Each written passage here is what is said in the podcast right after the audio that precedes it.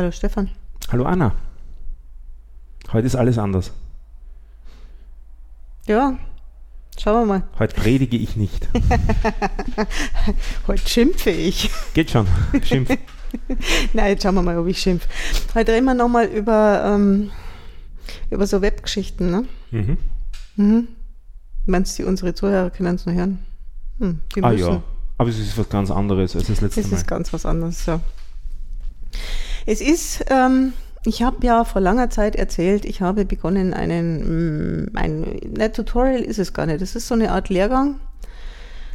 Äh, Das nennt sich Free Code Camp und es ist im Vergleich zu dem, was es sonst an Tutorials im Netz gibt, äh, richtig, richtig, richtig gut gemacht. Vielleicht muss ich da mal ein bisschen ausholen. Es gibt ja viele Tutorials zum Programmieren lernen, zu allen möglichen Programmiersprachen zu äh, allen möglichen Details in Programmiersprachen. Es gibt wirklich, wirklich vieles und es gibt auch vieles, was man online einfach mal ausprobieren kann. Und ich habe auch vieles schon ausprobiert und ähm, ja, wie soll ich sagen? Es steht oft drüber für Anfänger. Und da passieren so Sachen, dass man irgendwie netter anfängt mit seinem Hallo Welt und dann macht man irgendwie noch eine Aufgabe und noch eine Aufgabe, noch eine Aufgabe und es ist alles, es baut alles schön auf und dann ist plötzlich so ein Bruch und dann steht man so da und denkt sich, und was wollen Sie jetzt von mir?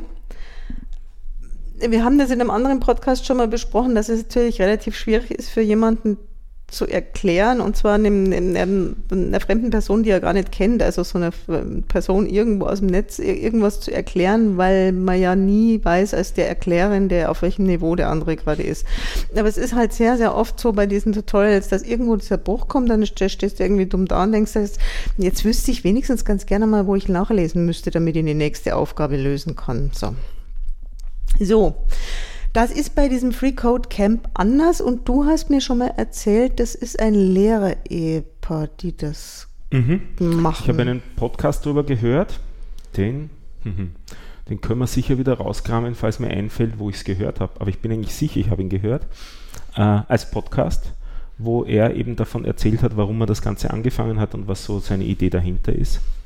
Und der hat mehr oder minder sein Haus verkauft, um das Free Code Camp machen zu können. Also ich muss ehrlich mal sagen, es ist, ähm, es ist richtig toll. Also es macht richtig Spaß, weil da, ähm, da ist Didaktik dahinter. Also da merkt man richtig, dass jemand was gedacht hat und ich würde einfach ganz gerne mal ein bisschen erzählen, weil ich habe nämlich jetzt eben angefangen, eine äh, Portfolio-Webpage zu bauen, die man, äh, also das ist ein Teil, das ist eine Teilaufgabe, nachdem man so verschiedene Sachen gemacht hat in diesem Lehrgang und ähm, die führen einen sehr schön dahin. Was sie machen ist, ähm, sie haben das so ein bisschen aufgebaut wie so ein Spiel, wie so ein Online-Spiel. Ähm, man kriegt so kleine Häppchen als Aufgabe und zwar legt man da gleich los mit, wir bauen uns jetzt eine App. Und diese App ist extrem niedlich, weil diese App ist eine Katzenfoto-App. Also mein netter kann man es ja gleich gar nicht anfangen. Ne? Und dann führen sie einen Schritt für Schritt so dahin. Wir bauen jetzt ein Bildchen da ein und dann machen wir eine Schrift neu und dann machen wir die Schrift bunt und dann schaut das eigentlich alles irgendwie ganz furchtbar aus und dann machen wir das jetzt irgendwie netter und so. Und, und das ist immer so häppchenweise und immer mit Beispielaufgaben und äh, man merkt, dass die sich gedacht haben oder dass sie sich vorstellen können, was man als Lernender nicht verstehen könnte. Weil dazu gibt es dann nochmal extra Erklärungen. Ich hätte schon eine Idee, was die Zuhörer nicht verstehen könnten, Mhm. nämlich was muss man alles haben, um damit anfangen zu können. Man braucht einfach nur einen Internetzugang und einen Browser und dann ist das ein Online-Service und da meldet man sich an. Man muss sich also nichts vorher installieren. Nein. Das ist eine sehr nette Geschichte mal. Das ist sehr nett. Das Prinzip ist tatsächlich auch, dass man erstmal lernt, eine Webseite zu bauen, bevor man sich mit diesem, wie mache ich es denn auf meinem Computer und wie bringe ich das dann auf meinen Server und Zeug, also mit diesem allem ganzen drumherum befassen muss. Erstmal lernt man mal, wie schaut so eine Webseite aus, also wie, wie kommt, wie, was muss man alles tun, um eine zu machen. Das gibt es für verschiedene Möglichkeiten. Es geht los, ich muss, ich habe es jetzt gerade mal aufgerufen, ähm, es geht los mit einfach Ah nee, sie machen es ja noch viel einfacher. Sie sagen, du registrierst dich jetzt für diesen Dienst, da gibt es auch eine Community. Das ist so eine Geschichte. Also ich bin jetzt nicht so der Community-Mensch. Ich tue mir oft leichter, wenn ich irgendwo mit, mit Google Lösungen nach meinen äh, Fragen suche, als bevor ich in irgendwelchen Foren irgendwie diskutiere. Aber es gibt so eine Community zum Beispiel, dann dann leiten Sie einen durch den Vorgang, wie man sich einen GitHub-Account anlegt. Dann äh, kann man sich ein Profil bei denen anlegen. Und das ist alles so Schritt für Schritt für Schritt so. Und dann geht es irgendwie, der nächste Schritt ist weiter so. Und jetzt plopp, machen wir unsere Katzenfoto-App. Und zwar machen wir jetzt mal, sagen wir jetzt mal, äh, mit HTML. Machen wir eine Überschrift und dann machen wir eine zweite und dann machen wir hier Fotos rein und so weiter und so fort. Und wenn wir das alles gemacht haben, dann ist es ja alles irgendwie ganz nett.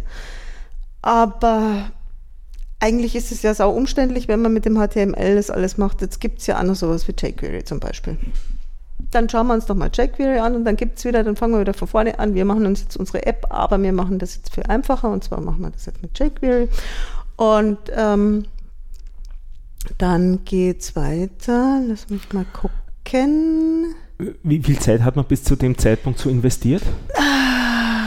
Ich, sie geben so Richtzeiten an, wobei ich sagen muss, ich habe nicht so viel Zeit gebraucht. Also HTM5 und CSS 5 Stunden. Ähm, was ist der nächste Schritt? Responsive Design mit Bootstrap 5 Stunden. Und muss man das dann in einem durchziehen? Nee. Das sind alles Häppchen von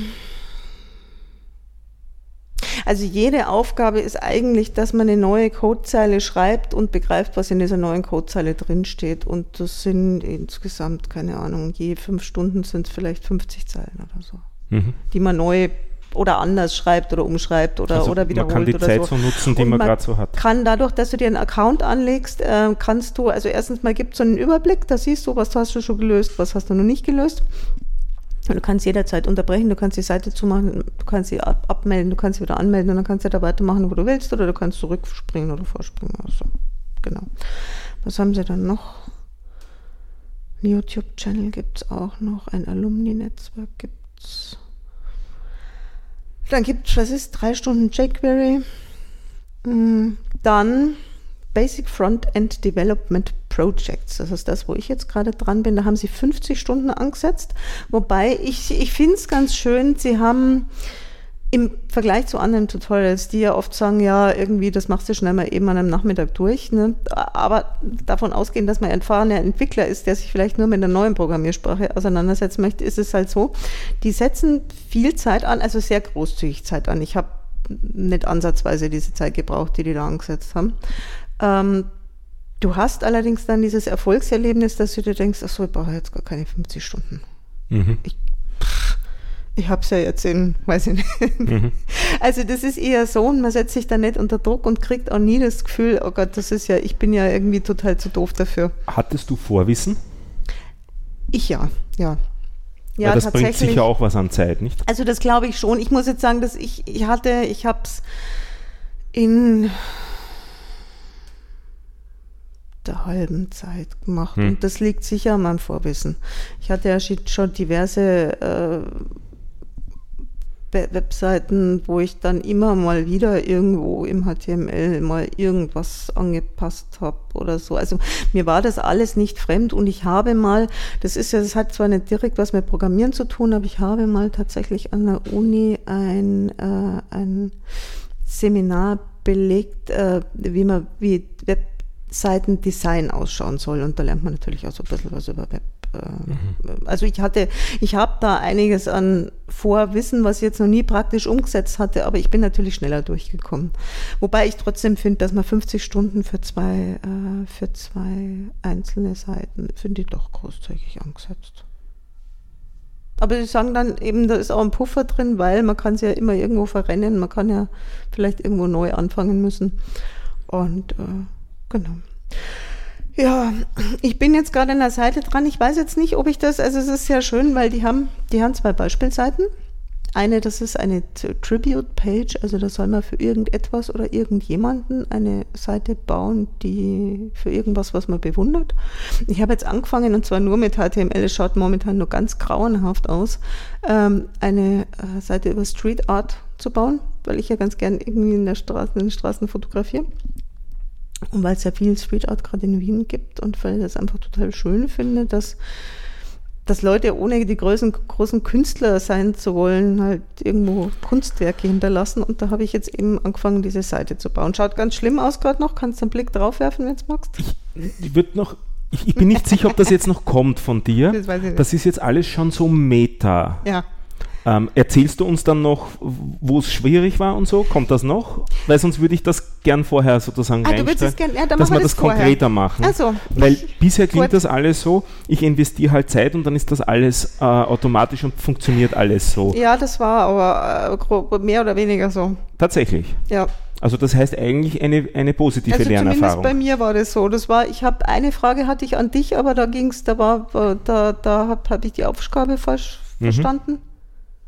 Ich, jetzt weiß ich es nicht mehr. Ich sollte irgendeine Variable definieren. über lokale und globale Variablen in genau, JavaScript. Genau, genau. genau. Es, ging, äh, es ging darum, dass ich den Unterschied zwischen lokalen und globalen Variablen war so eine Aufgabe, den, den mhm. zu erkennen und zu sehen, was passiert, wenn ich eine, eine globale Variable habe, wenn ich die nicht habe.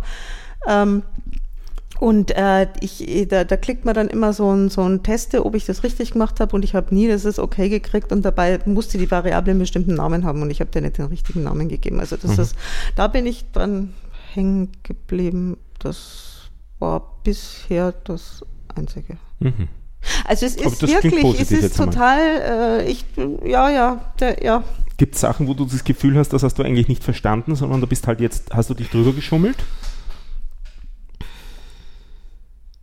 Nee, nee. Also, also es gibt, was es jetzt gibt und ich, ich weiß nicht, das ist, jeder lernt anders. Was es jetzt gibt, ist, ich weiß das alles noch nicht auswendig. Ich muss, wenn ich, egal, so. egal hm. was ich machen möchte, ich äh, muss halt immer noch irgendwo umblättern und nachschauen. Hm. Äh, weil ich das, ich, hm, ich habe das noch nicht im Kopf. Mhm. Äh, ist aber, glaube ich, nicht der Sinn der Sache. Das ist jetzt eher bei diesen, äh, das, das kommt mit der Zeit. Wenn ich es oft genug gemacht habe, dann weiß ich es. Oh.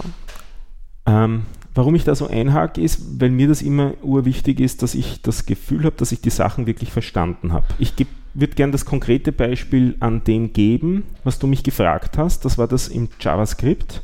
Gibt es globale und lokale Variablen? Mhm. Kurz zum Hintergrund. Globale Variable deklariert man global an einer Stelle und die gelten dann überall. Das ist das global. Und lokale Variablen deklariert man an gewissen anderen Stellen, zum Beispiel innerhalb von Funktionen, und die gelten dann nur in ihrem, im Englischen heißt Scope, im Deutschen würde man wahrscheinlich das mit Bereich übersetzen, also dann mhm. nur innerhalb der Funktion. Haben Sie zum Beispiel erklärt, wozu es dieses Konzept der lokalen Variablen überhaupt gibt? Weil man könnte auf die Idee kommen, man macht nur globale Variablen, muss nie darüber nachdenken, wann gerade was gilt, sondern es gilt immer alles.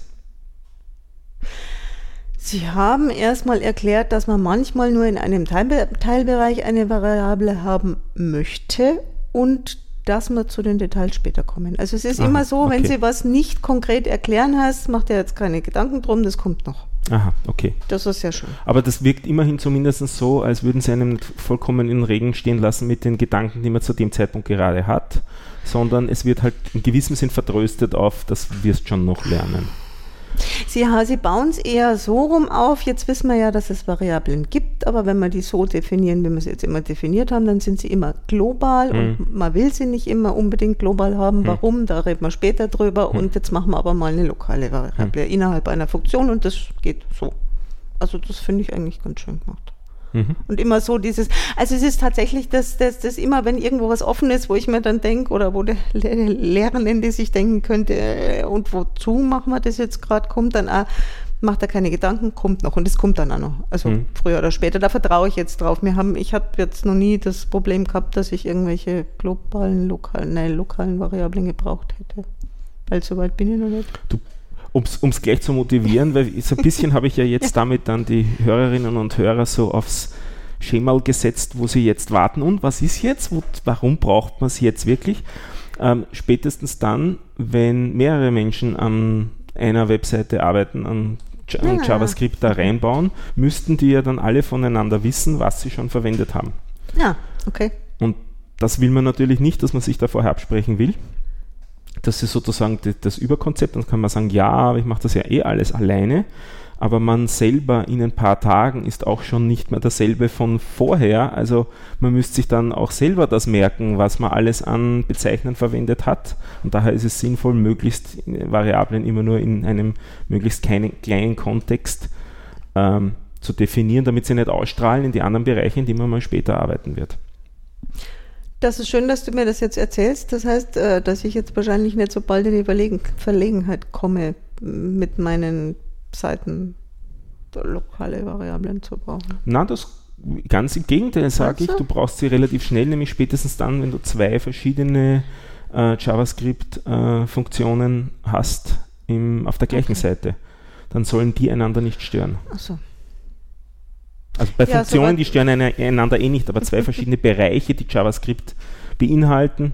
Wenn man da dann die, die globalen Variablen sich wieder überschreibt, dann nimmt man sie sich im anderen Bereich sozusagen wieder weg. Ja, okay. Ja, soweit bin ich aber gerade noch nicht, weil ich habe jetzt einmal eine Seite angefangen zu bauen, äh, nur pur in HTML, die, die so ausschaut wie Anfang der 90er, hm. die Webseiten so aussahen zum Teil.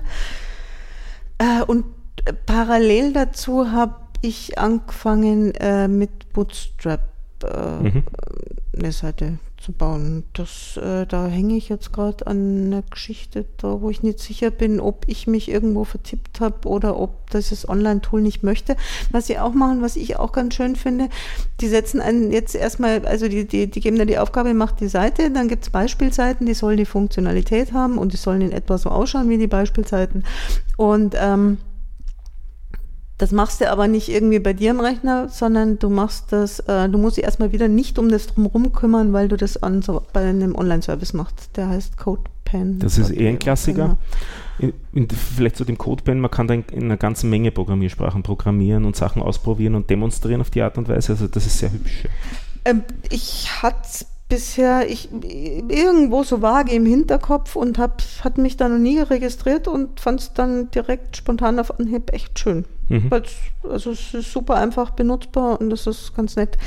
Äh, ich hänge jetzt gerade an einer Geschichte, wo, wo ich mir echt nicht sicher bin, ob jetzt, ob jetzt die, die, ähm, die Anzeige gerade irgendwie hängt oder ob ich irgendwas falsch gemacht habe. Also mhm. es ist so eine Kleinigkeit. Ich möchte mal äh, meinen Header möchte ich nicht am linken Seitenrand pappen haben und eigentlich dachte ich, ich hätte ihn zentriert, aber er will nicht zentral sein.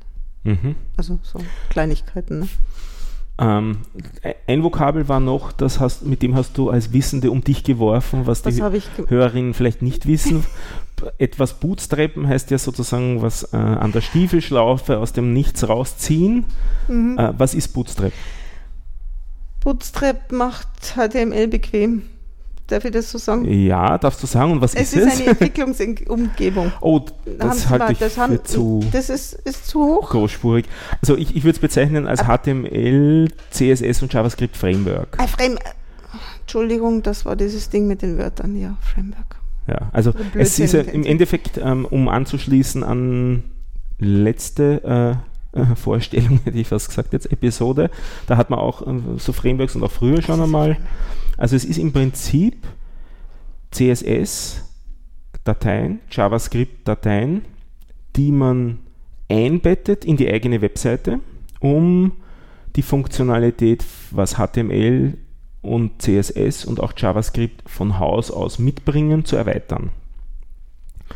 Und ganz konkret, warum will man das? Es hilft einen, Webseiten einheitlich zu gestalten.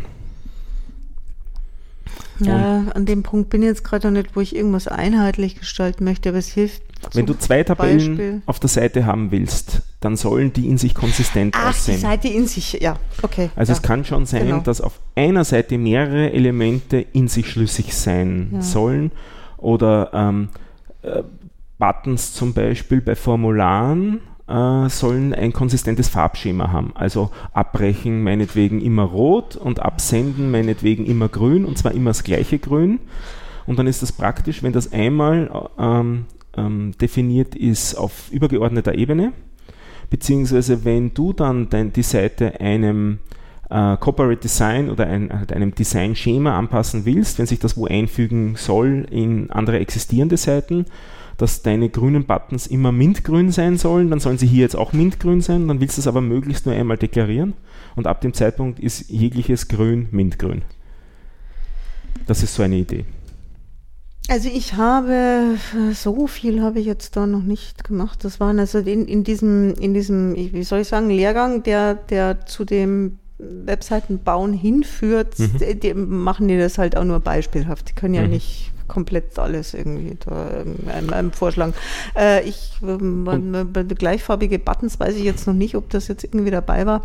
Aber ich meine, theoretisch könnte man das ja im, im HTML machen, aber dann muss ich halt mal jeden Button genau. einzeln deklarieren. Ganz genau, dann müsstest ja, du es bei jedem ja einzeln deklarieren. Mhm. Und was du auch mit dem Bootstrap äh, recht einfach umsonst kriegst, ist, dass die Webseite responsive ist. Also, dass sie ich sage jetzt auf äh, kleinen Geräten wie Smartphones sich so nach unten zusammenklappt, dass sie zwar äh, unendlich lang wird, aber wenigstens nicht rechts raussteht.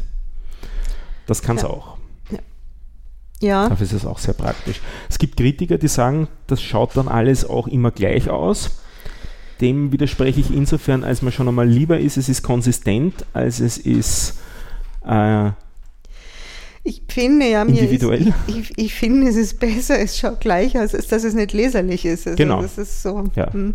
Und sie sind auch, ähm, sie haben auch vernünftige Defaults, was Abstände angeht, was Einrückungen angeht, Schriftgrößen relativ zueinander und so. Also ich finde, es macht insgesamt doch einen professionellen Eindruck. Und man kann noch immer, das vergessen scheinbar die Leute, die das so heftig kritisieren, man kann noch immer schon im Framework selber, ich glaube, an 2000 Schräubchen drehen. Also es gibt 2000 Variablen, mit denen man Settings umstellen kann am Bootstrap. Nur um ein Beispiel zu geben, Schriftart ändern. Das ist eine von denen. Und man kann noch immer dann alles andere auch noch überschreiben. Also es ist halt ein, eine Basis, auf der man aufsetzen kann. Wo du gerade sagst, Schriftart ändern, ich glaube, das habe ich sogar irgendwo mal gemacht an hm. irgendeinem Punkt in diesem Tutorial. Hm.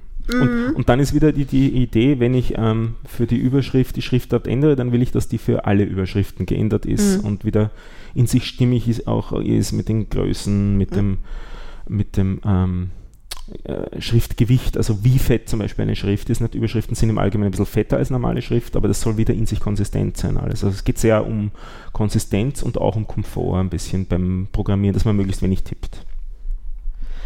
So, jetzt habe ich da weggeleitet vom Bootstrap. Also da, da wollte ich, ja, ja, ich bin jetzt da gerade eben dabei. Ähm, was wollte ich denn noch sagen? Du hast mir jetzt noch auf ein anderes Thema gebracht, aber da kommen wir nachher dazu. Das kommt dann zum, ich, vielleicht habe ich doch ein bisschen was zu kritisieren, aber es ist nicht ja. so viel. Ähm, es ist so, Sie sagen einem, man soll sich die Beispielseiten anschauen, man soll sich aber nicht den Code zu den Beispielseiten anschauen. Was macht die Anna natürlich? Sie schaut sich den Code ja. von den Beispielseiten an. Das ist in gewissem Sinne Schummeln halt, nicht? Damit nee, nein, das ist nämlich gar nicht der Grund, warum man sich den nicht anschauen soll. Sondern die sagen, man soll eine Seite bauen, die dem entspricht, was man da sieht. Die haben diese Seiten aber sehr, sehr komfortabel gemacht. Also die haben da sehr viel mehr reingepackt, als man bis zu dem Zeitpunkt schon ja. gelernt hat. Ja. Und es ist, wenn man aufs erste Mal reinschaut, ist es ist es, als hätte man irgendwie, es hätte man jetzt überhaupt keine Ahnung. Und ich glaube, sie wollten dem einfach vorbeugen, dass ja. man da in diesen Code reinschaut und dann sie denkt, um Gottes Willen, ja. ich verstehe nichts. Ähm, das ist aber, aber wieder vernünftig. Ich habe trotzdem reingeschaut und ich fand es trotzdem ganz interessant. Da sind so Sachen drin, zum Beispiel, jetzt habe ich das weiß ich nicht mehr auswendig, wie es heißt, äh, dass die die Seite beim, beim ersten Öffnen äh, jetzt wenn man die Begriffe, wenn, wenn, wenn man das, äh, nein, mir fällt es nicht ein. Ähm, die Initialisierung beim, die Initialisierung, ich, ich, das, das ist jetzt schwierig, weil das alles auf Englisch ist und ich kriege es auf Deutsch gerade schon gleich gar nicht zusammen. Initialize with first On-Load? On-Load, ja, ja. Ich meine, also, also das, so ist, das ist üblich, dass man wartet, bis mal alles geladen ist, bevor man JavaScript überhaupt ausführt. Also das ist ein Klassiker. Achso, nee, ist es das? Äh, nee, Nein? nee, nee. Und wenn ich es jetzt finden würde, dann könnte ich sagen, aber ich finde es jetzt natürlich prompt nicht. Ähm.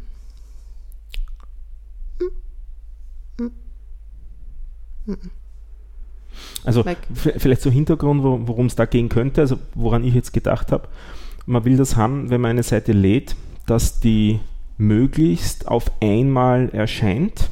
Das heißt, dass sie nicht teilweise erscheint und dann im Laufe des weiteren Ladevorgangs um, sich umgestaltet. Also man hätte gern, wenn was kommt, dann soll das auch an der Stelle bleiben und soll auch das Aussehen beibehalten, das es hatte. Das kennt man von schlecht gebauten Seiten, dass dann so die Seite herumspringt. Das will man verhindern. Und was die aber jetzt gerade haben, das ist glaube ich was anderes. Das ist eine Klasse, die heißt Jumbotron. Das ist ein großes Ding, wo man eine Überschrift reinschreibt. Was normalerweise ein bisschen andere Hintergrundfarbe hat so ein, ein großer Welcome. Dann war die Definition, die ich dazu gefunden habe, was anderes, weil ich dachte, das hatte was mit dem Initialisieren zu tun. Na, das ja, war dann, das ja. war dann ein Irrtum. Ja. Das ist sowas, was sie einem dann vorher nicht erzählen, wo ich mir aber denke, naja gut, okay, das muss ich jetzt irgendwie nicht haben. Also da ist halt irgendwie, ja, aber dann, dann erklärt sich das, da ist irgendwie ein hellgrauer Hintergrund hinter dem. Musst du auch dazu auf der Bootstrap-Dokumentationsseite lesen? Äh, nee was heißt muss? Hm. Ja, das verbietet mir niemand, aber nee, es ist nicht verlangt. Mhm. Das finde ich eigentlich fast schade. Weil das ist so, dass Real Life ist, dass man halt nicht die Anleitung Schritt für Schritt kriegt, sondern dass man halt sich die Sachen dann zusammensuchen muss. Ach so, ja, ja, ja, ja, ja, ja. Das ist jetzt genau, das ist der, also ich, ich lese jetzt, was ich, ich habe was anderes gefunden, das heißt nicht, äh, das ist nicht die Bootstrap-Dokumentationsseite, aber das ist irgendeine ganz schöne Wahrscheinlich W3 School. Genau. Das ist ähm, auch ein Klassiker.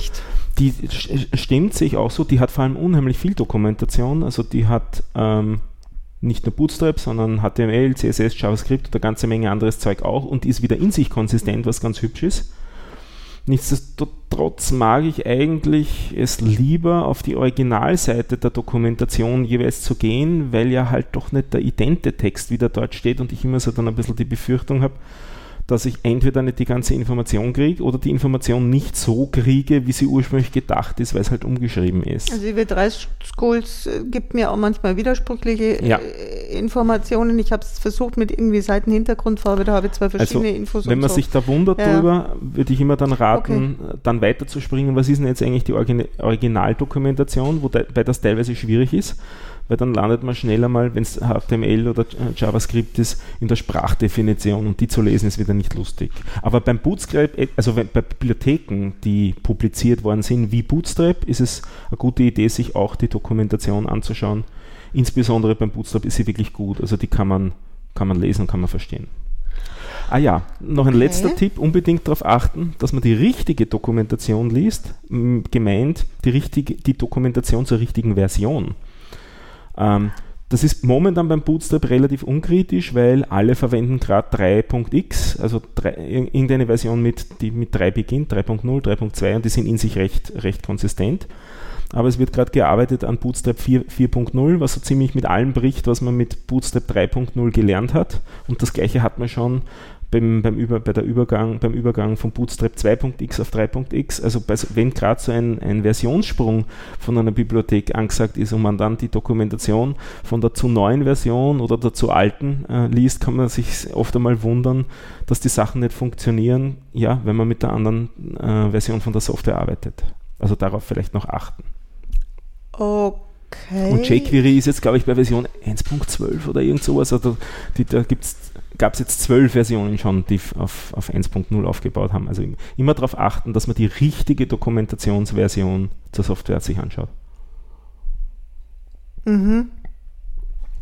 Ich werde es trotzdem, wenn es dann drauf ankommt, falsch machen. Naja, wenn man das erste Mal dann reinfährt, man fährt immer wieder in, in diese mhm. Fallstricke rein. Mhm. Mir ist das auch letztens passiert. Ich lerne auch gerade was Neues und habe äh, mich gefreut, dass ich exakt das gefunden habe in der Dokumentation, was ich gesucht habe gemacht und funktioniert nicht. Dann eine Stunde gesucht, um herauszufinden, dass ich eine veraltete Dokumentation gelesen habe. Hätte ich nicht das erste Google-Suchergebnis genommen, das die, mich auf die äh, alte Version der Dokumentation geleitet hätte, sondern hätte ich auf der Webseite vom Framework selber geschaut, hätte ich mich an die richtige Stelle begeben und hätte ich eine Stunde äh, mhm. Äh, Debugging mir erspart, wo man dann an sich selber zu zweifeln beginnt, warum geht das nicht? Und man liest einfach nur die falsche Version der Dokumentation, die nicht gehen kann. Hm. Ja, das hilft aber jetzt nichts. Ich werde es trotzdem, obwohl ich es jetzt weiß, wird mir das auch passieren. Ja, ja, aber das ist so. Das hm. ist, ja. ja, okay. Gut.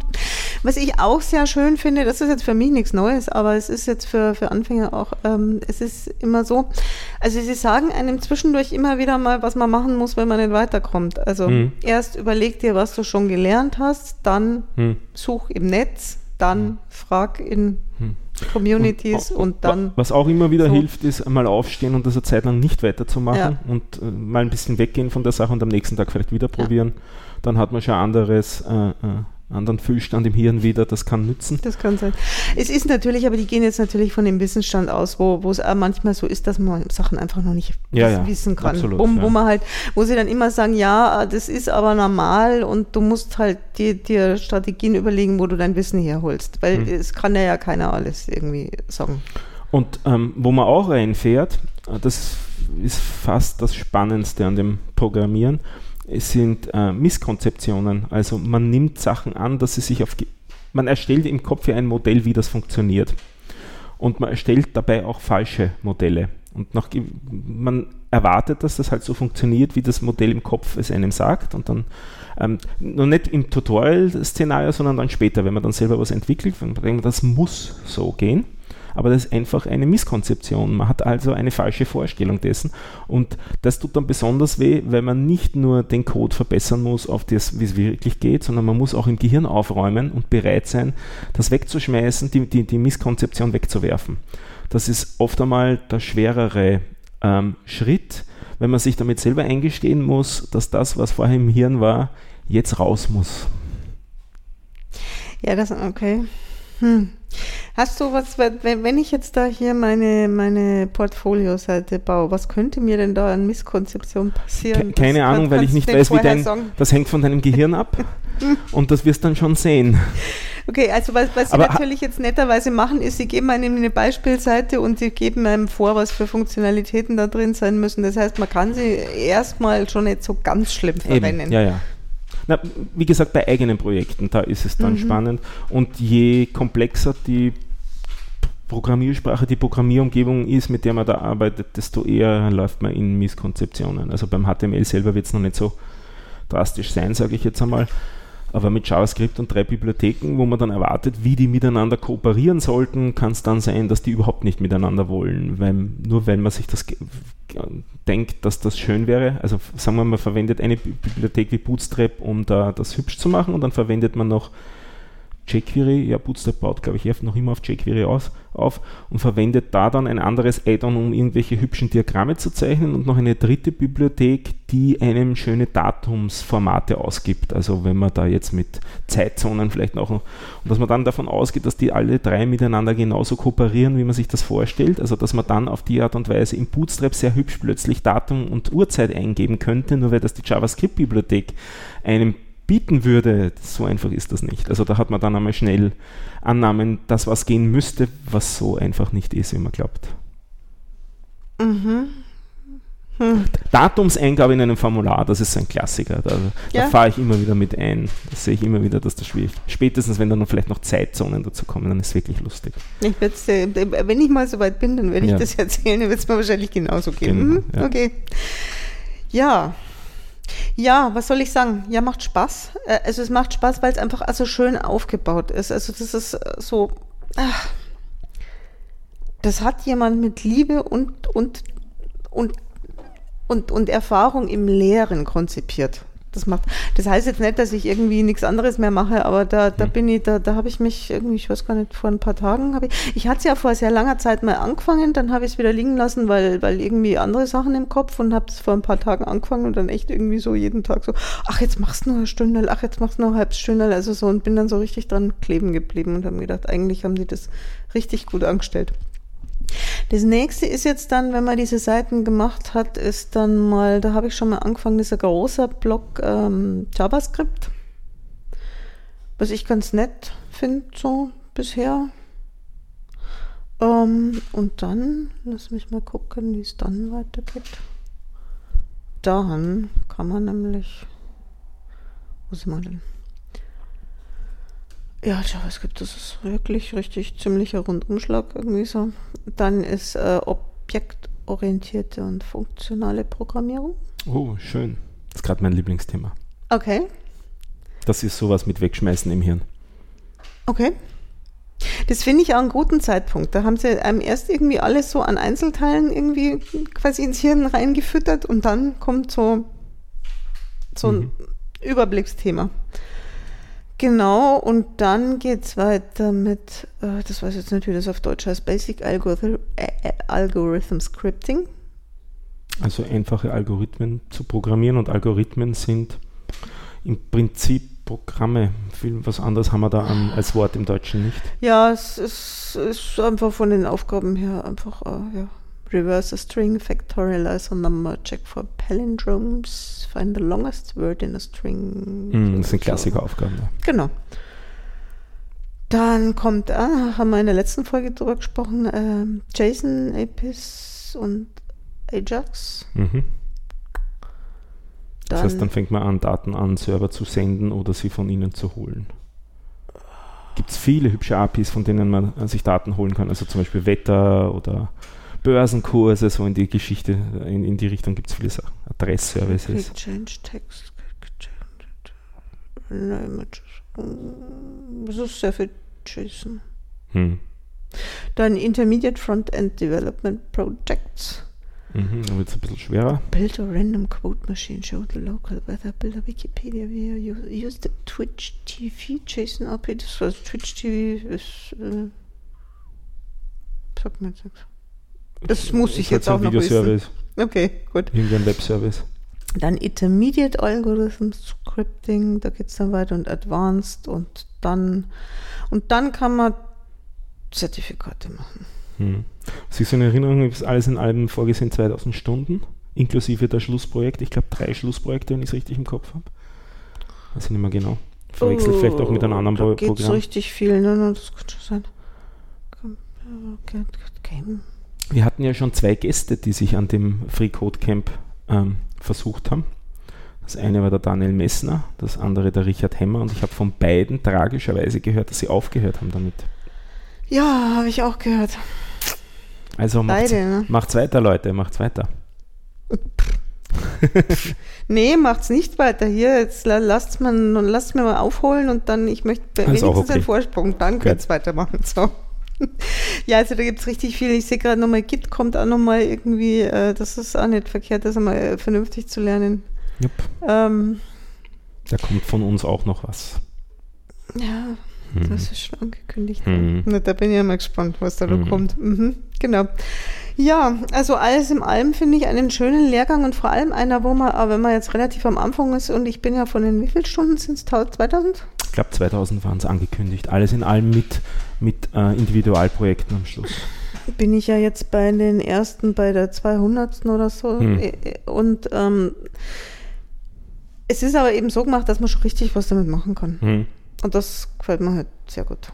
Das ist auch was, was, was motiviert dran zu bleiben. Also es ist nicht erstmal irgendwie, du, du lernst wahnsinnig viel Theorie. Also ich ich kann mir ja nur erinnern, meine ersten Programmierversuche, das war Theorie, Theorie, Theorie. Hm. Da hatte man auch noch nicht zu Hause einen eigenen Computer. Also hm. ich hatte auch noch keinen. Und dann war es halt irgendwie und dann schreibt man irgendwelchen Code auf Papier und dann guckt sich den jemand anders an und sagt, naja, kann man machen oder nicht oder so. Ne? Äh, das war wenig motivierend und vor allem hatte man da auch nie diese Rückmeldung, funktioniert es jetzt oder nicht, hm. weil konnte ja nicht ausprobieren. Ne? Hm. So. Und im Gegensatz dazu finde ich das halt jetzt, jetzt wirklich großartig. sehr anders, Das ja. ist echt schön. Was ich jetzt als nächstes machen möchte, nachdem meine Seiten dann nach was ausschauen, was hoffentlich bald ist, äh, hoffentlich noch bevor diese Sendung veröffentlicht ist, ist möchte sie natürlich, ich habe ja schon meine Domain, dann möchte ich die natürlich bei mir mhm. auch tatsächlich zumindest eine davon mhm. veröffentlichen. Da bin ich dann mal gespannt, wie lange das dauert. Das ist eigentlich kein größeres Problem. Ich meine, es ist insofern auch ähm, nicht so tragisch oder nicht so riskant im Gegensatz zu dem, was du bisher schon machst. Wir haben ja da mal auch im glaube ich, auch in der letzten Episode darüber geredet, wo ich ähm, über WordPress und so weiter geredet habe, dass das hier jetzt wirklich nur HTML und CSS und JavaScript ist. Das heißt, du trittst dir damit keine äh, serverseitigen ähm, Security-Probleme ein. Das ist ganz schön. Also damit ist es zumindest einmal für deine Domain und deine Webseite nicht gefährlich. Du machst sie dir schlimmstenfalls kaputt, aber es, ist nicht, es, es passiert, es entsteht dadurch keine Gefahr. Während mit einem, wenn, wenn du schon im Bereich der serverseitigen Programmierung wärst, und soweit ich mich erinnere, kommt das beim Free Code Camp dann auch mit Node.js. Da kann man sich dann wirklich äh, Sicherheitslöcher Löcher eintreten. Äh, also das ist am Anfang nicht der Fall. So gesehen, am Anfang braucht man wirklich die ersten paar hundert Stunden, braucht man wirklich keine Angst haben, dass man da sich jetzt äh, Hacker eintritt am Server dadurch. Ja, das ist, ich habe gerade äh, etwas andere Sorgen. Ich habe ja da, ich habe ja auf meiner, meinen Show, da habe ich ja schon Sachen liegen, die will ich auf eine Unterseite verschieben hm. und eigentlich habe ich schon eine Unterseite und kriege dann meine Daten jetzt gerade nicht drüber, hm. weil ich mir irgendwie so dusselig anstelle. Also hm. so, das meinte ich jetzt mit, das wird noch umständlich. Das ist sicher nicht besonders hm. schwierig oder, oder jetzt sicherheitsrelevant, aber es ist halt noch ein bisschen eine hm. Bastelei, das genau. dann mal hinzukriegen. Ja, aber also an und für sich Empfehlung. Ja, Empfehlung. Und Empfehlung nicht nur, wenn man ähm, Webdesign machen möchte oder Webprogrammierung lernen möchte, sondern Empfehlung grundsätzlich, wenn man eine Vorstellung davon kriegen möchte oder wenn man sehr äh, eine Vorstellung davon kriegen, nicht, wenn man, wenn man äh, strukturiertes Vorgehen beim Lernen mhm. haben möchte.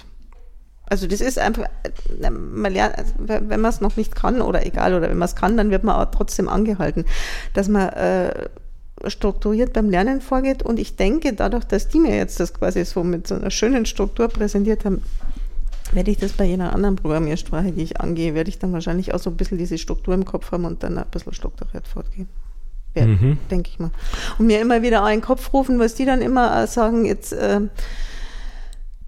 überleg halt einfach mal, äh, was du schon kannst und dann mach dir mal einen Plan, was du jetzt wissen musst, um diese Aufgabe lösen zu können und dann überleg da, wo du deine Informationen findest und nicht so, manchmal sitzt ja vor so einer, der, der, der, einer unserer Gäste, der, der Daniel hat schon mal erzählt, manchmal stehst du ja vor dieser Wand und kommst mhm. nicht weiter und, mhm. und das nehmen die einem halt immer wieder mit diesem, mhm. geh halt in kleinen Schritten vor und so und so und so und das finde ich echt schön. Ich möchte das damit jetzt nicht irgendwie äh, abwerten, das HTML und das CSS. Ähm, nur, es stimmt auch absolut, was du gesagt hast mit dem, ich sehe das genauso, dass das mit dem strukturierten Vorgang sich dann auf andere Programmiersprachen mappen lässt. Das absolut.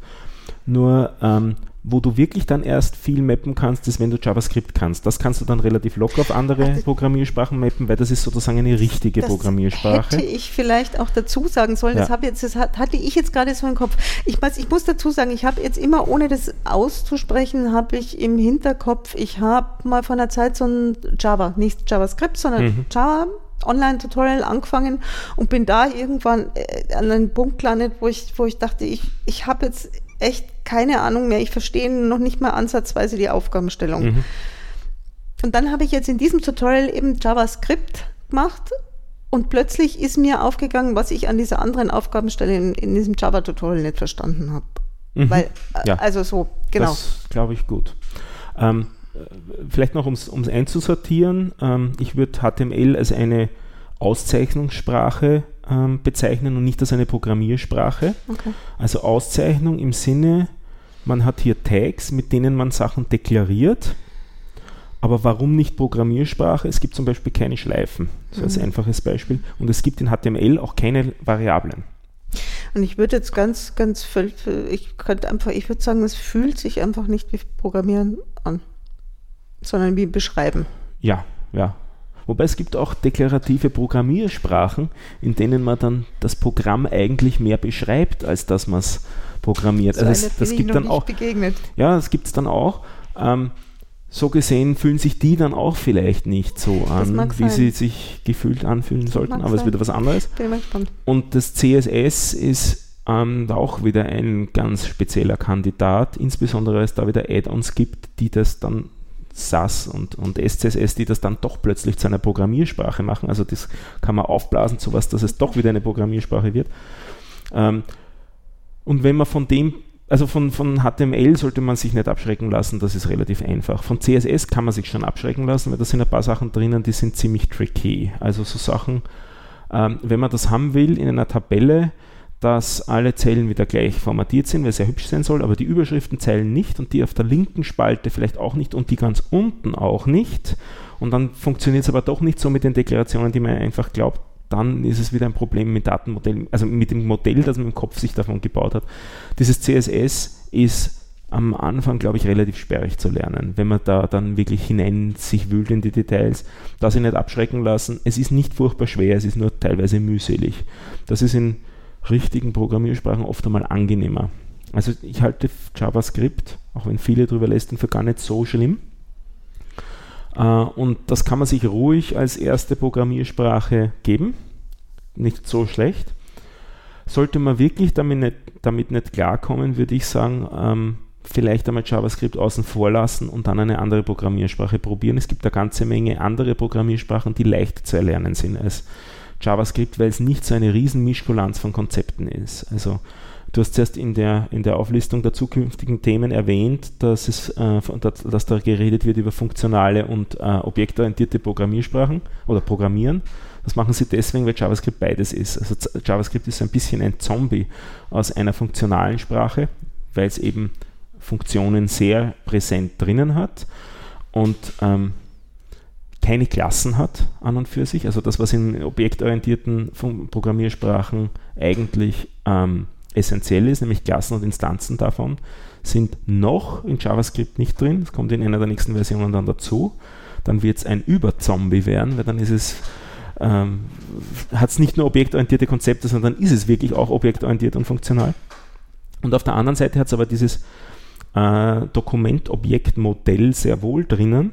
Also du verwendest ja JavaScript jetzt, um was auf deiner Webseite zu machen. Das ist eigentlich gar nicht unbedingt notwendig. Also JavaScript kann man auch für andere Sachen verwenden als für Webseiten äh, umzubauen.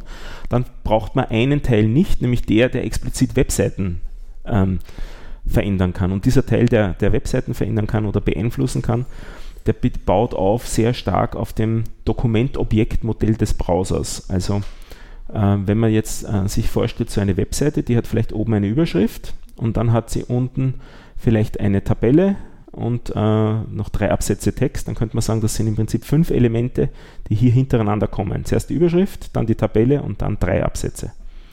Und dann ist das in dem Objektmodell äh, der Webseite auch wirklich fünf Elemente, die hintereinander kommen in einer Liste.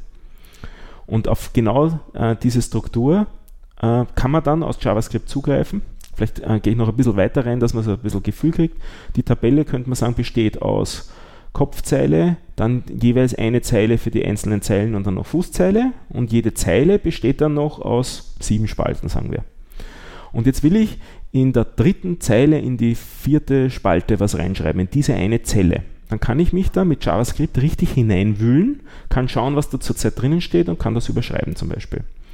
Und dieses äh, Dokumentobjektmodell, das hat ziemlich viele objektorientierte Aspekte und auch die Schreibweise, mit der man dann auf das zugreift, ist total objektorientiert. Also wenn man diese Sachen äh, sich erarbeitet, da lernt man objektorientierte Programmierung mit einer funktionalen Programmiersprache. Klingt vielleicht Klingt seltsam, ist aber so. okay. Und das macht's, aber das macht's schwerer, weil das so Sachen plötzlich mischt. Ja, das ich, also für mich macht es jetzt ja im Moment gar nicht schwerer, weil ich die Konzepte noch nicht, die sind ja nicht in meinem Kopf eingebrannt. Ne? Ich lasse es jetzt einfach mal ja, auf mich zukommen. Das, das kommt schon. Aber die, die, Bo die Botschaft, die ich nur sagen wollte, ist, ähm, falls wirklich JavaScript einem zu schwer ist, nicht davon abschrecken lassen, vielleicht eine andere Sprache lernen und JavaScript dann als zweite erst, okay. wenn man die, die Webseiten wirklich umprogrammieren muss. Ähm, aber ähm, HTML und CSS am Anfang ist sicher gut, das geht auch relativ schnell und ähm, JavaScript, wie gesagt, ich halte es auch nicht für furchtbar. Nicht, nicht verschrecken lassen von Artikeln, wie sie zurzeit im Internet äh, kursieren, dass das Ökosystem rund um JavaScript so furchtbar ist ähm, was es doch auch ist. Also wenn man große Projekte macht in JavaScript, wo viele Leute zusammenarbeiten und an wirklich komplexen Projekten, dann ist das zurzeit ziemlich viel Lernaufwand, der auch überraschend schnell veraltet. Also die Bibliotheken, die da eingesetzt werden, wechseln zurzeit im Jahresrhythmus, womit man echt einen Lerndruck kriegt. Was ich heuer gelernt habe, kann ich nächstes Jahr, wenn ich bei einer anderen Firma anheuere, plötzlich nicht mehr verwenden. Aber diese Grundlagen, die du da jetzt gerade lernst, die bleiben immer gleich. Also all das, was man die ersten 100 Stunden lernt, gilt eh weiterhin. Ja, okay. Jo. Gut. Was ich jetzt noch anmerken möchte, was mich manchmal wahnsinnig macht, das habe ich sogar getwittert irgendwie ganz am Anfang, also gerade in dieser HTML-Geschichte, dieses, dieses, dieses Online-Eingabefeld, wo ich meinen Code eingebe, das verlangt nicht von mir, dass ich einrücke und manchmal lässt es mich nicht einrücken und ich werde wahnsinnig, hm. weil es ist so unübersichtlich. Also das ist, das finde ich schwierig am Anfang. Mit welchem Browser arbeitest du denn? Äh, momentan mit Chrome. Aha. Ich habe das deswegen gefragt, weil also diese sowas zu programmieren, so ein Eingabefeld ist nicht trivial, weil die programmieren ja ja einen Editor im HTML und darum hätte ich äh, gesagt, auf jeden Fall einen Browser verwenden, der sich möglichst nah an den, an den Standards orientiert, okay. also möglichst aktuelle Version von Chrome oder möglichst aktuelle Version von Firefox. Bei den anderen Browsern ist das nicht so garantiert, auch wenn es welche gibt. Opera ist auch ganz brav zum Beispiel. Okay. Aber ich würde nicht äh, Internet Explorer, vielleicht den Edge noch, aber auf jeden Fall nicht die älteren empfehlen für sowas. Und bei Safari habe ich relativ wenig Erfahrungen selber gemacht, habe ich aber auch nicht das Beste gehört. Also ich würde auf jeden Fall raten, wenn man mit sowas arbeitet, mit Chrome und mit äh, Firefox loszulegen, durchaus vielleicht auch mal zu wechseln und zu schauen, ob es dann im anderen besser ist. Und was auch durchaus passieren kann, ist, weil das wirklich komplexe Pro Programme sind, die da im Browser ablaufen, diese, diese IDE, kann sein, dass die mal in irgendeinen Zweig gerauscht ist, wo es nicht mehr weitergeht. Vielleicht einfach nur F5 Refresh. Okay und dann lädt er die Seite neu und räumt sozusagen auf. Okay. Kann sein, dass es dann funktioniert. Sowas kenne ich auch. Also es hat manchmal nicht funktioniert. Manchmal ist es tatsächlich so, dass, dass du irgendwie mit, mit, mit der Return-Taste sowieso in eine Einrückung reinspringst und dann dort gleich eingerückt mhm. weiterschreibst. Das ist ganz schön. Aber das erklärt mir jetzt natürlich auch, ich wusste nicht, dass es so stark vom Browser abhängt, das erklärt mir jetzt natürlich auch, warum Einrückung grundsätzlich überhaupt nie thematisiert wird. Das yep. finde ich und was natürlich auch eine Option wäre, ist einen gescheiten Editor zu installieren, mhm. in dem zu programmieren mhm. und dann nur die Sachen rüber zu kopieren. Dann hast, wenn man fertig ist. Ja, die haben das aber so, also die geben zum Teil irgendwie eben Strückcode vor ja. und, und das bearbeitet man dann und dann klickst du ja immer auf dieses habe ich es jetzt richtig gemacht mhm. und dann kommt so eine Punkteliste und dann kommen irgendwie dann so rote Kreuzchen und mhm. die werden dann zu grünen Häkchen ja, und so. Und das verlierst du ja alles irgendwie, wenn, wenn das ist und ähm, das ist schon sehr angenehm, wenn man so Schritt für Schritt da mhm. weiterarbeiten kann. Aber gut, mei, das ist dann irgendwie, also gerade bei, bei, bei JavaScript ist jetzt aber okay, aber bei dem HTML, das sah es zum Teil dann mit, also die, mit, mit dem Syntax-Highlighting sah es eigentlich nur noch chaotischer aus als nicht richtig. Das wundert mich sehr. Fand ich zum Teil. Also ich bin ein großer Fan von dem Syntax-Highlighting, nicht weil ich auswendig wissen würde, was, welches Element in welcher Farbe entstehen sollte, sondern weil das Gehirn das automatisch mir zurückmeldet, wenn etwas in der falschen Farbe mhm. ist. Das dann muss schön. dort was vertippt sein. Das ist sehr schön. Nur wenn ich eine Seite habe, wo dann die Aufgabe ist, jetzt ändere an diesem und jenem Element irgendwas, mhm. dann finde ich das wahnsinnig schwierig, das wieder zu finden, weil dann alles erstmal bunt ist. Also interessant. Ist, wenn, ich, wenn, wenn dann nicht ordentlich eingerückt ist, finde ich das echt schwer zu finden. Wenn nicht ordentlich eingerückt ist, finde ich es auch schwer, nicht schwer zu finden, aber trotzdem sollte mir eigentlich die Farbe dabei helfen, weil ich damit schneller mhm. lesen können sollte. Also ja. für, für mich ist die Funktion vom Syntax Highlighting absolut schneller lesen zu können weil damit das Gehirn sozusagen die Metainformation hat, ist das ein Tag, ist das ein Variablenname, ist das eine Zahl, ist das ein String, weil die sind die vier zum Beispiel sind immer unterschiedlich eingefärbt. Und andererseits so Sachen wie, wenn ich einen String aufmache und vergesse ihn zuzumachen, dann ist plötzlich der ganze restliche Code in der Farbe vom String, weil er ja nicht zugemacht worden dann ist. Dann finde ich das okay, aber nicht? dann nehme ich eben nur wiederum wahr, dass es die gleiche Farbe ist. Ich kann genau. jetzt nicht sagen, was welche Farbe ist zum Beispiel. Genau, ja, ja, das reicht das auch. Ist, aber reicht damit reicht, ist an das okay. Hirn die Botschaft, es ist falsch, weil es darf ja. nicht der ganze restliche Code die gleiche ja. Farbe sein. Also muss wo was das, nicht passen. Das ja. Und dann gibt es auch noch eine Sache, das ist nicht unbedingt Syntax-Highlighting, aber relativ ähnlich. Es gibt Editoren, die kennzeichnen auch, wenn nicht die richtige Anzahl Klammern zu ist wieder. Oder wenn eine Klammer zu viel zu ist, dass dann diese Klammer plötzlich knallrot ist, zum Beispiel. Ja, ähm, ist da auch. Ja, das, das ist das auch hilft. sehr nett. Also das sind auch so, also so das Hints. Ist, das ist halt, wenn, wenn du die Klammer nicht zumachst, dann ist die, die geöffnete ist halt dann rot. Ja, genau. Zum Beispiel. Dann, das ist genau. ein Hint, auf den man dann ruhig achten sollte, weil es muss ja jede Klammer wieder ja. zu sein. Es gibt dann wieder so Situationen, wo es der Editor nicht checkt. Wenn es zum Beispiel in dem String dann eine Klammer auf ist und der das nicht richtig rauspasst und in dem String soll aber wirklich nur eine Klammer auf sein, weil das ist halt ein Text, der nur eine, der gerade über geöffnete Klammern redet. Und wenn das dann der Editor nicht kneist, dann ist es ein Problem, dann ist ab dem Zeitpunkt das ganze restliche File nicht richtig formatiert, also nicht richtig eingefärbt. Also schlechte Code-Editoren äh, sind dann halt auch wirklich schlecht. Wenn sowas passiert, dann raus aus dem Editor und dann anderen nehmen, kurzzeitig zumindest. Also okay. das ist uh, vielleicht der Tipp, dann vielleicht einmal kurz zu wechseln. Oder ähm, auch noch auf was zu achten, hat man das richtige Syntax-Highlighting eingestellt. Also wenn der Editor anzeigt, er erkennt jetzt gerade, das sei eine XML-Datei, aber es ist HTML. HTML ist ein XML-Unterdialekt, so gesehen ist das richtig, aber HTML-Syntax-Highlighting schaut meistens anders aus als XML-Syntax-Highlighting. Also es kann sein, dass man damit ein ungünstiges Farbschema eingestellt hat oder ein, ein Syntax-Highlighting, das viel weniger explizit darstellt, als es eigentlich darstellen könnte. Also bei Editoren schauen, ob die Datei, die man da geöffnet hat, richtig erkannt wird. Meistens ist das rechts unten im Eck oder so, wo dann, wo dann ein, ein, ein, kleiner Indikator ist, der anzeigt, was denn der Editor gerade glaubt, was er da gerade Syntax highlightet. Also wenn es eine HTML-Datei ist, sollte dann halt rechts unten auch HTML stehen. Weil das kann sonst auch merkwürdig aussehen. Das kriegt man, als Erfahrener kriegt man das wieder mit, weil plötzlich alles falsche Farben hat oder so. Aber wenn man unerfahren ist, wundert man vielleicht, hat man nur das dumpfe Gefühl, da passt was nicht. Und vielleicht ist nur die, die Sprache nicht erkannt. Könnte auch sein, wenn man irgendwas Exotischem programmiert, dass das der Editor gar nicht Syntax highlighten kann, dann muss man meistens irgendein Paket dazu installieren, Syntax Highlighting für weiß nicht, Programmiersprache R oder in sowas okay. ist oft einmal nicht mit dabei.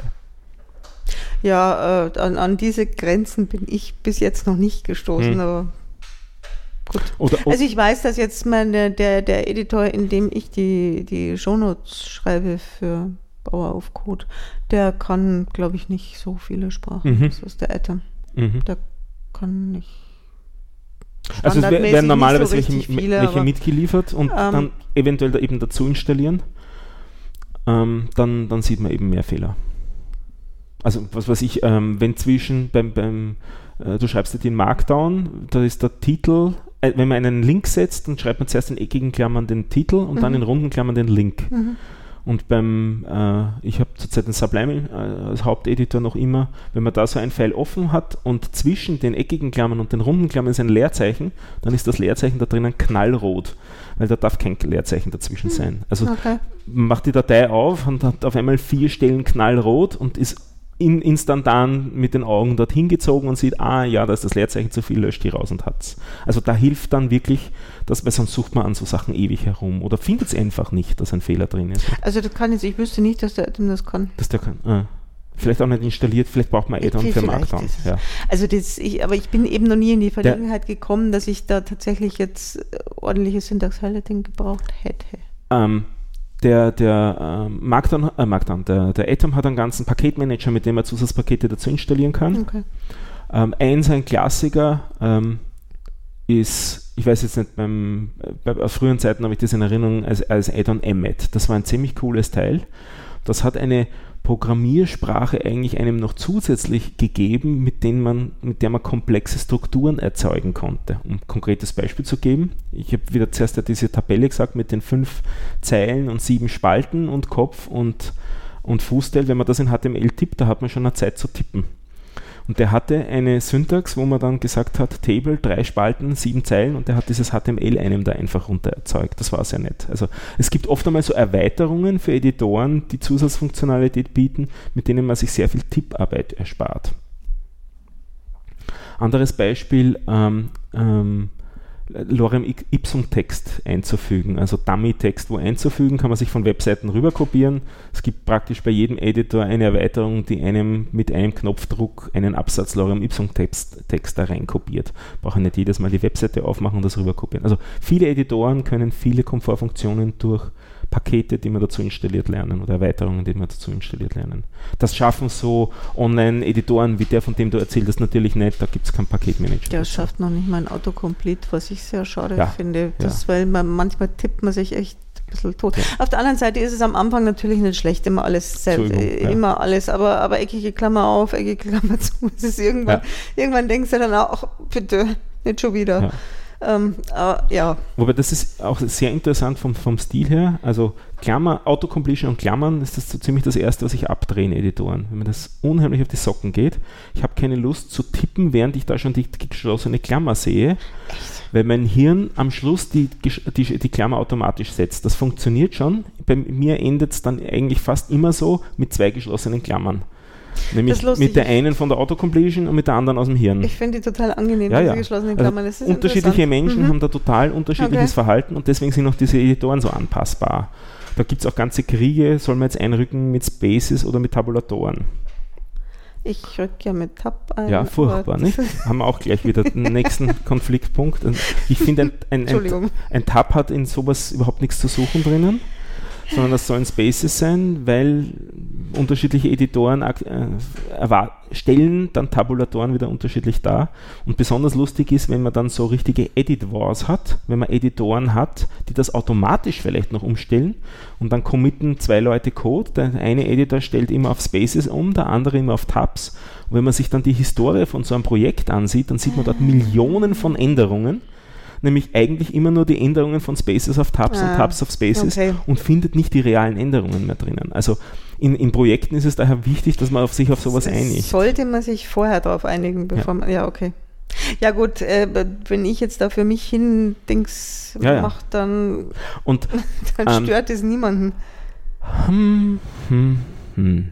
Mag ich auch noch was dazu sagen? Nö, ich bin nicht der Meinung. Nämlich, ähm, ich bin der Meinung, man sollte sich an den Stil halten, der in der Programmiersprache üblich ist. Damit kooperiert man einfacher mit der Community. Das weiß ich jetzt gerade nicht, welcher ja, Stil wo genau. üblich ist. Und das findet man, indem man in Google sucht nach Style Guide und der Name von der Programmiersprache, die man ah, gerade lernt. Okay.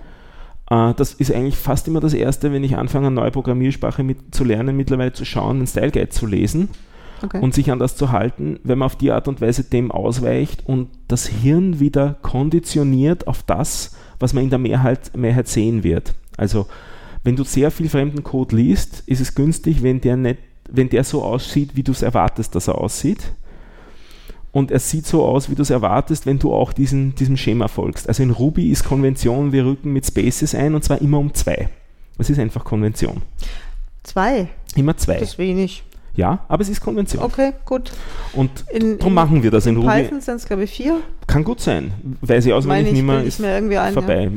Aber ich, weil, ich, mehr weiß ich jetzt nicht. Ja. Und nachdem das alle so machen, ähm, okay. gewöhnt man sich dran. Auch, ähm, was auch ganz spannend ist, ist die, die Sachen, wo man den Klammern setzt. Also oft hat man Programmiersprachen, wo dann Blöcke in Klammern stehen und soll dann die geöffnete Klammer noch auf als letztes Zeichen auf der alten Zeile stehen, dann der neue Block eingerückt und dann die geschlossene Klammer auf einer eigenen Zeile ziemlich vorne am Anfang. Das ist was, was meinem Hirn am Anfang überhaupt nicht gefallen hat und mittlerweile brauche ich es fast so, weil ich sonst nicht mehr flüssig lesen kann. Ich finde, sie muss jetzt gerade so lachen. Ich habe gestern einen Tweet retweetet und da ging es auch um ich, ich, muss es raussuchen. Es ist, es ist eine Klammernsetzung, die ist, ja. die ist. Ja, die habe ich auch gesehen. Die, die genau. gesehen. Das ist das Schlimmste, was es gibt. Ja. Da stehen alle Klammern immer am Ende der Zeile. und alle Strichpunkte. Ähm, und der Sinn und Zweck übrigens dessen ist, dass sie auf die Art und Weise aus dem Hirn rausgedrängt werden, äh, weil der eigentliche Code damit, der, der, der zentrale Block Code, damit völlig ohne Klammern und Strichpunkte erscheint. Also da ist offensichtlich ein Programmierer unterwegs gewesen, der gerne in Ruby programmieren würde, es aber nicht darf, weil in Ruby braucht man diese Klammern für die Blöcke nicht und die Strichpunkte nicht. Wenn in JavaScript zum Beispiel sind die äh, Strichpunkte sind nicht vorgeschrieben, aber sind Konvention. Und ähm, äh, die, die geschwungenen Klammern sind notwendig. Ja, das mit der Konvention ist so eine Geschichte. Das gibt es die einen Seite, ähm, auf, auf, es gibt Zeiten, da, da sind sie immer drin, die Strichpunkte, ja. dann gibt es irgendwelche Beispiele, da sind überhaupt keine drin. Überhaupt keine also drin. Ich habe so eine Zeit lang auch ohne Strichpunkte programmiert, weil ich mir gedacht habe, es ist einfach schöner, diese, diesen Noise wegzulassen und es dann mich wieder diszipliniert das wieder gemacht, einfach um der Konvention zu entsprechen, damit mein Code nicht seltsam aussieht. Andere Leute, die meinen Code lesen müssen, weil, aus welchem Grund auch immer, aber meistens geht es darum, dass man Hilfe sucht, sowas in die Richtung oder halt den, den Code shared, die sollen nicht als erstes meinen Code umschreiben müssen auf ihr eigenes Style-Schema. Das ist okay. witzlos. Also darum, so diese Style-Guides, das klingt jetzt so ein bisschen nach, nach, nach äh, im, Österreichischen sagt man i reiten, also wegen I-Punkten herumstreiten. Aber so Konventionen sind durchaus praktisch Und man, es ist am Anfang mehr Lernaufwand, wenn man sich an die Konvention, lernen, äh, an die Konvention gewöhnen muss. Aber im Laufe der Zeit hilft es einem, weil man schneller liest. Und das hilft. Also gerade die Strichpunkte finde ich ja ganz nett, weil die Strichpunkte signalisieren mir, wenn ich diese Codezeile lese, dass ich weiß, ich bin jetzt fertig Hier mit ist der. aus. Ich, ich habe mir was dabei gedacht und jetzt ist aus. Das ist auch noch relativ ähm, schlüssig für mich. Die spannen, eine spannende, unter Anführungszeichen, auch so eine ID-Reiterei-Frage ist, nach dem letzten Statement auch ein Strichpunkt. Für mich ist der Strichpunkt der Trenner zum nächsten. Also den setze ich deswegen, Ja. weil ich nicht weiß, eigentlich will ich gar nicht wissen, dass das jetzt fertig ist, sondern ich will wissen, dass jetzt was Neues kommt. Das ist so Ja. das. Jetzt kommt was Neues. Und darum kann man darüber diskutieren, braucht man es beim letzten auch noch. Ich hätte es jetzt nicht gemacht, aber das weiß, wer weiß, was dann Ich würde es eigentlich auch nicht machen, aber es ist genau das Argument, setzen wir es doch immer, damit ist es wieder in sich konsistent und wenn ich was hinten dran schreibe, brauche ich nicht drüber nachdenken. Das ist auch wieder richtig. So, noch schlimmer, es gibt, das ist jetzt sprachspezifisch, da weiß ich gar nicht, wie es in JavaScript ist. Wenn man Listen schreibt, dann stehen die sehr oft in eckigen Klammern und meistens sind die Elemente durch Beistriche getrennt. Soll man nach dem letzten äh, Element, das man da hinschreibt, auch noch einen Beistrich setzen und dann die Klammer zu? Das, das tut meinem Gehirn richtig weh, so eine Struktur zu sehen, da habe ich immer das Gefühl, da hinten fehlt das letzte Element. Es ist aber im Prinzip das gleiche Argument, dass man sagen könnte, vielleicht kommt da hinten noch was dazu, ich schreibe es gleich hin. Hm. Totale, totale Konventionsgeschichte und, und führt auch jetzt eigentlich für den Podcast hier viel zu weit, aber es zeigt, wie relativ allgemeine Sachen sehr schnell dann zu so zu Kleinzeug herum, also zu Kleinzeug führen und man, man, man, irgendwann wird man mit dem konfrontiert. Nicht? Ja, finde ich aber trotzdem interessant. Viel Spaß beim Strichpunkt und Beistrich setzen ab jetzt. Geht jetzt nur mehr mit Nachdenken. Danke, ja, das Bei geht allen jetzt gespoilt. so, ja. jetzt schon wieder irgendwie, du, mir wieder irgendwelche Bilder in den Kopf gesetzt, die ich jetzt, mhm. okay. Ja, aber mehr weiß ich jetzt gerade auch nicht zu berichten. Ich kann noch sagen, wo es die Seite dann zu sehen gibt. Gut. Soll ich das sagen? Ja, bis es veröffentlicht, bis wir es veröffentlichen, äh, Ja. es gibt sie dann schon zu sehen. Und zwar ist es einfach namenlos.media. Ich habe mir eine Media Top-Level-Domain geholt. Also kein AT hinten dran und kein DE. Nur namenlos.media. Prima. Ja. Das nächste Mal machen wir was ganz anderes. Haben wir ein ganz Gut. anderes Thema, oder? Ja. Und wir müssen eh Schluss machen. Ja. Gut. Dann danke fürs Zuhören Danke ich ebenso fürs Zuhören und tschüss. und tschüss.